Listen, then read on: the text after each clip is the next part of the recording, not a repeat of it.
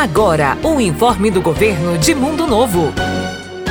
A campanha de vacinação antirrábica está acontecendo no município. Agosto foi o mês da zona rural. Já em setembro, a vacinação na cidade ocorre em quatro locais. Dia 14, Escola Marechal Rondon. Dia 15, Ginásio de Esportes do Universitário. Dia 16, Posto de Saúde do FLEC. Dia 17, Posto de Saúde Central. Vacine o seu cão ou gato contra a raiva e proteja os animais e a sua família.